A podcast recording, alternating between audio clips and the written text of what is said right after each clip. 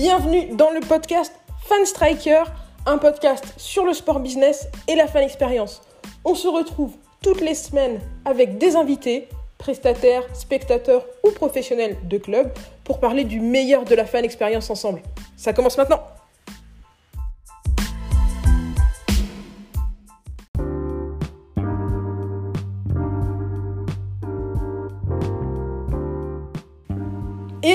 C'est Maël Tafou et bienvenue dans le podcast Fan Striker. Cette semaine, je vous parle d'un outil qui est souvent sous-estimé par les organisations sportives. Ça peut être à la fois votre meilleur ambassadeur sur les réseaux sociaux et le meilleur ami des enfants, ce sont les mascottes. Et on en parle tout de suite avec Mathias Dich.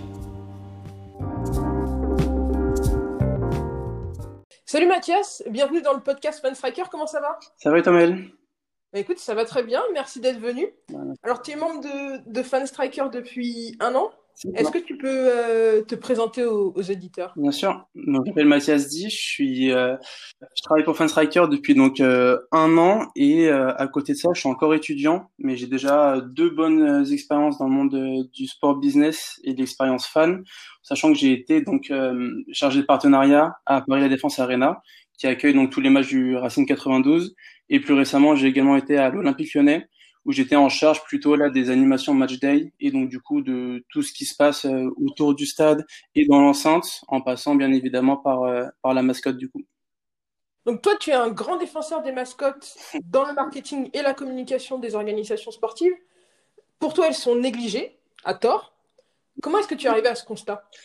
Bah, En fait, je dirais que je me suis rendu compte de ça en travaillant vraiment au Racing 92, en sachant que tout le travail qui a été fait là-bas pour l'intégration de la mascotte et le développement est beaucoup tiré de ce qui se fait aux États-Unis et est pour moi vraiment un, exemple de l'utilisation judicieuse, même si bien sûr chaque club a ses spécificités, de l'utilisation de la mascotte et que j'avais pas forcément eu euh, vent de tout ça avant en, échangeant avec des, gens de ce milieu du sport business justement qui travaillent dans des clubs.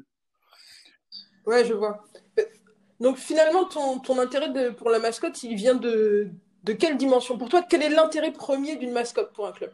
Bah, je trouve que la mascotte, en fait, c'est un outil formidable pour les clubs parce que c'est la représentation de l'équipe dans un personnage, donc qui va être une, une grosse peluche, et donc du coup qui va être vraiment l'intermédiaire entre le club, entre donc l'équipe et les supporters.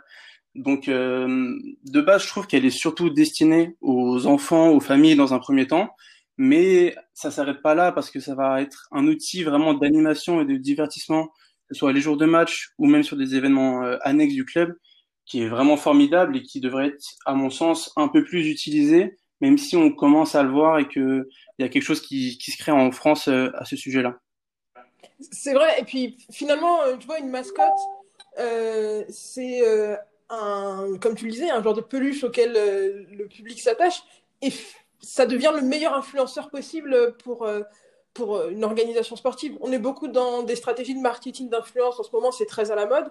Mais un super ambassadeur, c'est une mascotte, c'est super versatile. Ça peut être quelqu'un déguisé le jour d'un match, ça peut être euh, une un, un, personnage animé sur les réseaux sociaux, ça peut, ça peut être un personnage de BD sur les réseaux sociaux, et tu n'auras jamais le même les mêmes problèmes que tu peux avoir quand, quand tu utilises bah, une personne pour être l'ambassadeur de ton, de ton club. As, tu vois, jamais tu as des histoires où les mascottes ont tenu des propos problématiques euh, sur les réseaux sociaux ou, ou, dans les médias. Donc, c'est une solution assez safe pour se créer un propre, euh, un propre ambassadeur. Exactement, c'est vraiment la vision que je partage. Pour moi, comme je te dis, c'est le, c'est le représentant et c'est vraiment le, c'est le symbole, quoi, en fait. C'est, ça va avoir un pouvoir si fort, en fait, de, au niveau du, du club, c'est-à-dire que tu peux mettre n'importe qui dans la mascotte, ça restera la mascotte et ça va créer une image de marque en fait qui va être euh, qui va être super intéressante.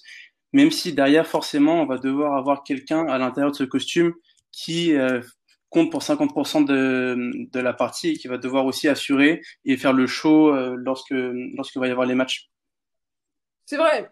Mais l'important c'est aussi de se dire voilà j'ai une, une, une, image stable. Mm euh, qui représente euh, mon club, comme tu le dis, c'est super fort. Maintenant, la question, c'est de se demander comment est-ce qu'on va créer cet, cet, attachement avec les fans et quelles sont les, les bases euh, de l'utilisation d'une mascotte? Comment est-ce qu'on en tire profit? Bah, Je dirais tout d'abord que hum, une mascotte, déjà, ça doit bien s'utiliser, ça doit bien se penser. Euh, je te dis, je suis pas le grand spécialiste des mascottes, mais de ce que j'ai pu voir et, et, apprendre lors de mes expériences, c'est que déjà, tout d'abord, une mascotte, il faut créer un cadre, il faut créer une identité, il faut créer une image qu'elle va dégager. Chaque mascotte va pas avoir le même euh, le même rôle et la même image. On va avoir des mascottes qui vont être euh, beaucoup plus taquines, d'autres qui vont être vraiment conviviales, proches des enfants, etc. Donc, pour moi, c'est une première étape de vraiment mettre ça en place et derrière, il y a toute une, une stratégie, je dirais, à, à dérouler euh, jour J avec euh, avec les fans, avec les enfants sur les réseaux sociaux, de euh, toute cette appropriation d'image et d'identité qu'on va pouvoir créer à la mascotte, en passant, je pense, tout d'abord par par les enfants et les familles, parce que moi, je te le dis, je le vois euh, de mes expériences quand la mascotte elle est là, qu'il y a les enfants qui la voient, mais c'est une effervescence, c'est euh, tout de suite un lien qui se crée. Pour les enfants, on leur met une grosse peluche qui est ce qu'ils ont de plus cher quand ils sont quand ils sont petits en, en termes de jouets, et en plus ça va représenter leur, leur équipe de cœur. Donc, je trouve que c'est un, un beau mariage, une belle balance entre entre ces deux éléments qui permettent de créer derrière la, la stratégie euh, autour de ça. Ouais, c'est vrai qu'il y a du coup, comme tu le dis, le côté un peu branding où euh, bah, la, mascotte, elle va être, euh, ça va être un peu le, héros des, enfants. Mm. Mais même au-delà de, au-delà de l'aspect branding de la stratégie, je crois que tes recherches sur la mascotte, euh, de ce que j'ai vu sur, sur l'article, l'article que tu as écrit sur ton site, mm-hmm. tes recherches sur la mascotte t'ont amené à découvrir que parfois, ça pouvait être un outil qui générait des revenus très conséquents même euh, supérieur en termes de merchandising à, certains joueurs. Est-ce que, tu peux nous, est-ce que tu peux nous en parler un peu plus euh, de ce sujet? Bah, Je dirais que ouais, les mascottes, euh, ça va être, ça va être super important à ce moment-là. C'est-à-dire que derrière, tu parles de, de merchandising, il y a toute cette image et ce symbole dont je parle. C'est-à-dire que quand on va vendre des peluches à l'effigie de la mascotte, par exemple, c'est quelque chose qui, qui marche beaucoup et qui plaît énormément aux, enfants. Ça va être, euh, moi je le voyais au Racing, c'était quelque chose qui se vendait très bien. Le petit éléphant maout bleu qui qui était avec son son maillot du Racing, c'était c'était vraiment top. Et derrière il y a toute l'image et le branding aussi qui va pouvoir se se vendre autour euh, autour de la mascotte à travers euh, à travers son image. Ouais, j'ai retrouvé le, le chiffre exact dont, dont, pour un peu appuyer ton, ton, ton propos où tu disais qu'en Forbes, en, 2016, pardon, Forbes avait publié euh, des chiffres sur l'équipe de baseball de Philadelphie, les Phillies Fanatics, et que leur mascotte générait 10% du total des ventes. C'était plus que n'importe quel joueur de l'équipe cette année-là. C'est assez incroyable. Ouais, vraiment, cette, euh, cette statistique, euh, bah, quand je l'ai vue, elle était vraiment super représentative en fait de la place que doit avoir la, la mascotte dans la vie du club pour moi, tu vois, genre, moi, je pense au Chicago Bulls, je pense euh, à Benny the Bull, je pense à la mascotte, je pense, euh, il y a plein de gens qui sont dans, dans cette situation-là, qui vont avoir euh, cette image de la mascotte super forte en tête, et en fait, ça va créer vraiment un, branding fort, et derrière pouvoir générer des, des ventes, même si au début, c'est pas forcément le principe, l'essence même de, de la mascotte, mais c'est sûr que c'est un outil qui est qui est vraiment important et qui est super intéressant pour pour ces clubs-là lorsqu'il s'agit également de, vendre. C'est clair, c'est non négligeable. Et toi, tu avais été amené du coup à faire des benchmarks assez longs sur l'utilisation des, sur l'utilisation des, des mascottes. Euh, est-ce qu'il y a des, Quelles ont été tes animations préférées parce qu'elles étaient super originales ou parce qu'elles étaient hyper engageantes? Qu'est-ce que tu qu'est-ce que vraiment, euh, qu'est-ce qui t'a vraiment marqué dans ces recherches-là? Je dirais que pour mes recherches, je me suis pas mal inspiré. Je vais revenir souvent, je pense, euh, sur le sur le modèle américain, même si j'aime pas toujours parler de ça quand on parle de de sport business et d'entertainment. Mais pour moi, les les mascottes, vraiment, ce qui se fait aux États-Unis, c'est c'est un modèle et une grande source d'inspiration parce que c'est là où il y a plus euh, d'idées à à pouvoir prendre et adapter chez nous. Mais par exemple, euh, je te parle des Chicago Bulls quand je vois les les animations qu'il y a avec avec la mascotte qui va faire des il va y avoir plein de péripéties en avant-match euh, où elle va être euh, au milieu du terrain, lancer le panier en arrière, euh, lancer le ballon pardon dans le panier en arrière, ou elle va sauter sur les trampolines, faire des, des saltos et dunker dans le dans le panier. ça, c'est des choses qui sont en termes de show, je trouve que c'est vraiment incroyable et, et, super inspirant. Et derrière, il va y avoir plein de petites euh, mimiques entre guillemets qu'on qu'on peut voir maintenant au Racing, qui a été adapté aussi avec euh, les panneaux que la mascotte euh, va brandir, avec des petits messages drôles dessus. Enfin, pour moi, c'est ce genre de choses, c'est très inspirant. Mais je regarde aussi beaucoup ce qui se fait, euh, ce qui se fait en, en France. Euh, je te dis, je te parlais du, du Racing. Il travaille euh, maintenant avec un spécialiste des mascottes qui va pouvoir donner cette expertise au, au club et pouvoir avoir une utilisation de la mascotte qui est encore plus optimisée et justement, il y avait l'exemple donc au Racing avec la mascotte Maout, le petit éléphant, qui avait le, le panneau euh, j'ai le numéro j'ai le 06 de Isabelle Luturburu qui était qui était en bord terrain à ce moment-là. Enfin, c'est des c'est des petites choses comme ça, je trouve qui, qui sont assez bien pensées tout en les adaptant à notre marché bien évidemment, mais je trouve que c'est intéressant et il y a beaucoup d'inspiration à prendre à prendre de ça. Du coup, toi, si aujourd'hui tu étais euh, responsable fan expérience d'un club, disons, de Ligue 1 ou de Lidl Star League, et que tu commençais euh, à zéro sur l'utilisation de ta mascotte, c'est-à-dire que tu avais une mascotte mais qu'elle n'était pas intégrée à ta fan expérience, qu'est-ce que tu ferais? Quelle serait la base du début de ton travail et qu'est-ce que tu essaierais peut-être de faire d'un peu original? Bah écoute, c'est une bonne question parce qu'en fait, quand je suis arrivé à l'Olympique lyonnais, j'étais pas responsable fan expérience à proprement parler, mais je travaillais beaucoup sur ce sujet-là, entre autres. Et euh, sur tout ce qui était mascotte, en fait, j'étais, euh, j'étais un peu le responsable à ce niveau-là. Et euh, l'utilisation de la mascotte à l'OL, elle existait depuis un certain nombre d'années, mais elle n'était pas pour moi optimisée et il y avait encore beaucoup de travail à faire. Quand je suis arrivé, il y avait eu la refonte de l'identité de la mascotte, c'est-à-dire que le, il y avait un tout nouveau costume super ergonomique qui avait été euh, commandé et qui venait d'arriver. Donc du coup, on a pu faire vraiment un travail euh, à ce niveau-là qui était super intéressant. Et je dirais que de base, ce qu'on a mis en place, c'est premièrement, c'était la charte de Liu, donc Liu, la mascotte euh, de l'OL, c'est-à-dire qu'est-ce qu'elle peut faire, qu'est-ce qu'elle peut pas faire, qu'est-ce que vers quoi on tend, qu'est-ce qu'on aimerait lui donner comme identité, comme caractéristique et comme image auprès du public?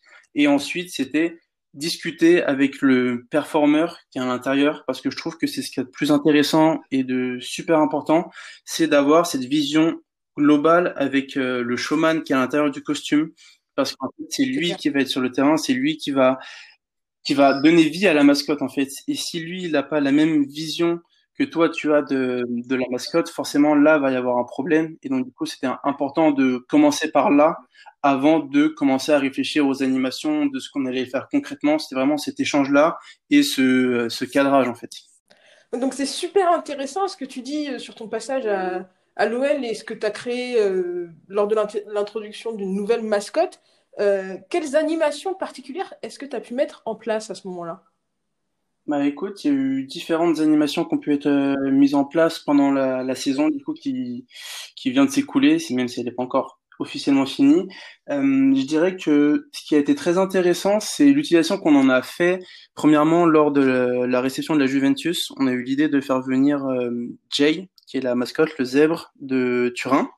Ils avaient déjà fait ça avec euh, d'autres clubs, avec le Bayern Munich et Tottenham, où justement ils avaient fait déplacer la mascotte de la Juventus euh, dans d'autres villes pour faire la promotion du match et euh, créer des contenus assez sympathiques sur les réseaux et créer de l'animation. Du coup, nous, ce qu'on a fait, c'est qu'on a accueilli Jay quelques jours avant la rencontre contre la Juventus à Lyon. Et euh, jour de match, ce dont je pourrais te, parler, c'est qu'on a fait des animations assez sympas. On attendait des vidéos pour euh, diffuser sur les réseaux sociaux. Et ensuite, il y avait les mascottes qui déambulaient sur le podium. Elles ont participé aux animations euh, football euh, qu'il y avait donc sur le parvis. Et ensuite, à l'intérieur de l'enceinte, il y a eu d'autres animations, comme par exemple l'animation qui a super bien marché, c'était un battle de danse entre du coup Liu et Jay. Ah, donc, en fait, en porte-terrain, on a un DJ qui est là à tous les matchs et qui mixe. Et du coup, on a créé cette année une séquence euh, sur les matchs de Ligue 1, et donc du coup qui a été adaptée sur ce match-là entre euh, un battle de danse entre la mascotte et normalement un spectateur. Mais donc du coup sur le match contre la Juve, c'était contre Jay, la mascotte euh, donc de Turin, et chaque mascotte avait 30 secondes pour pour danser, faire ses meilleurs pas, et ensuite au public de voter pour gagner le, le trophée. Donc c'était vraiment super sympa, et je pense que c'était une, une des meilleures animations qu'on ait faites cette année. Et il y avait également aussi l'anniversaire qu'on a fait d'un petit abonné au stade qui doit avoir une dizaine d'années. On allait le chercher en tribune avec la mascotte et on l'a amené en bord terrain. On lui a offert un maillot euh, avec euh, joueur préféré donc qui était Memphis et donc qui était en bord terrain pour voir les joueurs pendant l'avant-match. Donc ça c'était super sympa aussi. Voilà un peu le, le type d'animation qu'on crée avec la mascotte qui sont assez divertissantes. On essaie vraiment de trouver des séquences comme ça qui qui vont divertir le public. Ouais, c'est mignon ce que, as, ce que vous faites euh, avec les enfants euh, comme ça. Je, je, je me rappelle, euh, on, on, en avait discuté. Et ce que, ce que j'apprécie dans, ce que, dans ce que tu me montres là avec l'OL, c'est que voilà, vous avez réussi à la fois à toucher les enfants avec la mascotte, mais aussi à toucher les adultes avec ce battle de dance autour de la rivalité entre supporters. C'est top. Et c'est facilement réutilisable sur les réseaux sociaux, comme tu le disais. C'est une dimension qui est assez forte quand quand on développe une fan expérience, il faut qu'il, c'est important qu'il y ait un impact sur les réseaux sociaux. Je sais qu'au Racing, vous aviez euh, utilisé la mascotte Maout de manière assez originale. Est-ce que tu peux euh, partager cette histoire avec les auditeurs? Ouais, Je peux la partager bien évidemment, surtout que j'ai euh, j'ai eu la chance, on va dire, de me retrouver dans la mascotte également sur ces promotions. Donc donc oui, je peux bien t'en parler. pour les matchs du Racing, ce qu'on faisait, c'est que, enfin, ce qu'on faisait, ce que l'équipe dédiée faisait, c'est que elle utilisait Maout, donc la mascotte du Racing, pour promouvoir les matchs qu'on organisait. C'est-à-dire que une ou deux semaines avant, il y avait des séquences qui étaient tournées dans différents lieux pour faire la promotion du match. On avait beaucoup de matchs à thème, donc euh, pour les sports d'hiver, il y avait Maout qui était au ski, par exemple. Euh, il y avait ce genre de choses. Et sur un match aussi, on faisait la promotion des différents sports de la région on a eu un partenariat avec le conseil départemental donc du 92 où on avait tourné des petites séquences dans chaque club euh, partenaire des Hauts-de-Seine où justement là on faisait la promotion du match et il y avait des séquences euh, humoristiques de 2-3 minutes avec la mascotte. Donc ça c'était super sympa et on avait aussi une chose que je voudrais rajouter avec euh, avec Maout, c'est que jour de match, une particularité qui est pour moi très intéressante au Racing mais qui serait sûrement pas adaptable dans les autres clubs et équipe du championnat de France, c'est que on a une séquence par mi-temps de Maout qui fait euh, un, un gars, quoi, une séquence pendant un arrêt de jeu et qui est ensuite diffusée sur l'écran géant pendant le pendant le match. Donc c'est-à-dire que sur le match par exemple à Sport d'hiver, il y avait Maout qui descendait sur une luge dans les tribunes. Sur le match de euh, de Noël, il y avait une bataille d'oreillers entre euh, Maout qui était déguisé en Père Noël et un autre spectateur. Enfin, il y avait plein de choses comme ça. Et, euh, et ouais, non, l'utilisation, elle était super forte. Et ensuite, sur les réseaux sociaux, forcément, il y a un petit buzz qui est créé. Il y avait une page spécifique euh, sur Twitter de, de Maout. Et il y avait du contenu assez sympa, justement, qui pouvait être créé et diffusé pour euh, proposer une expérience et de l'engagement envers les fans. Ok, donc si je résume ce que tu nous as présenté aujourd'hui sur euh, les mascottes, ça tient en trois mots forts. L'engagement fan pendant, avant et après le match. Mm l'identité du club mm. et toucher les enfants. Ouais, c'est vraiment ça. Toucher euh, une population plus jeune. Mm, exactement. Et pour moi, c'est vraiment ça. La mascotte, c'est, elle a différentes utilisations et elle va pouvoir être employée de diverses manières qui vont être super intéressantes. Pour moi, le premier pilier, c'est les familles et les enfants. Mais il faut vraiment pas s'arrêter là. Il y a telle utilisation qui est possible avec la mascotte, avec les adultes, avec les animations, avec les réseaux sociaux, avec les événements hors sportifs qui, qui font que la mascotte, elle est au cœur du, du club et justement c'est l'image et le représentant de l'équipe. Merci pour tes lumières sur le sujet des, mascottes, des mascottes. En tout cas, Mathias, c'était très intéressant et une analyse très très poussée. Euh, où est-ce que les auditeurs de Fan Striker te retrouver maintenant bah, Tout d'abord sur euh, Fanstriker, bien évidemment, où je suis reporter local euh, pour le site. Et je prépare également euh, un gros dossier sur l'expérience fan canadienne qui va arriver bientôt avec des interviews de professionnels du milieu que j'espère euh, plutôt intéressant. Et ensuite, sur mon site internet, donc sportbiz.fr, où il y a une refonte du site dernièrement. Je vais communiquer là-dessus prochainement, mais il y a, il y a des beaux articles à, à aller voir, j'espère, dessus. Donc n'hésitez pas à y jeter un œil. Super, sportbiz.fr. On vous met de toute façon tous les liens dont on a parlé dans la description du podcast. Et puis, euh, Mathias, je te dis à la prochaine. Yes, au plaisir. Ciao. Au plaisir.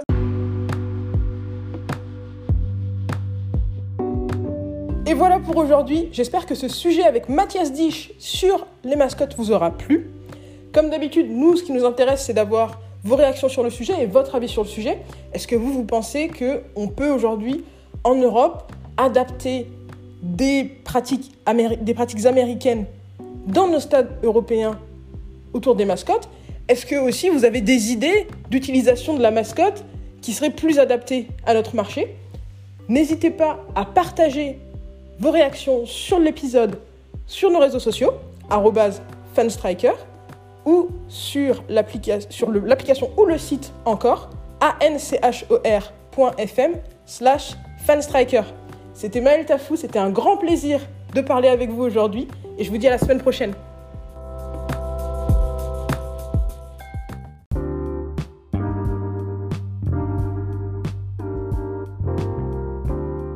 Merci à vous de nous avoir rejoints pour ce podcast.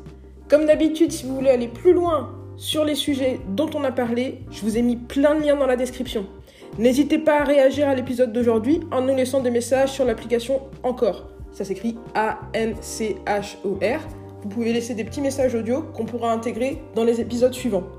Vous pouvez aussi venir discuter avec nous sur les réseaux sociaux de Fanstriker, que ce soit sur LinkedIn, sur YouTube, sur Twitter, sur Facebook ou sur Instagram on est présent à fanstriker. Bien sûr, vous pouvez aussi visiter notre site internet fanstriker.com.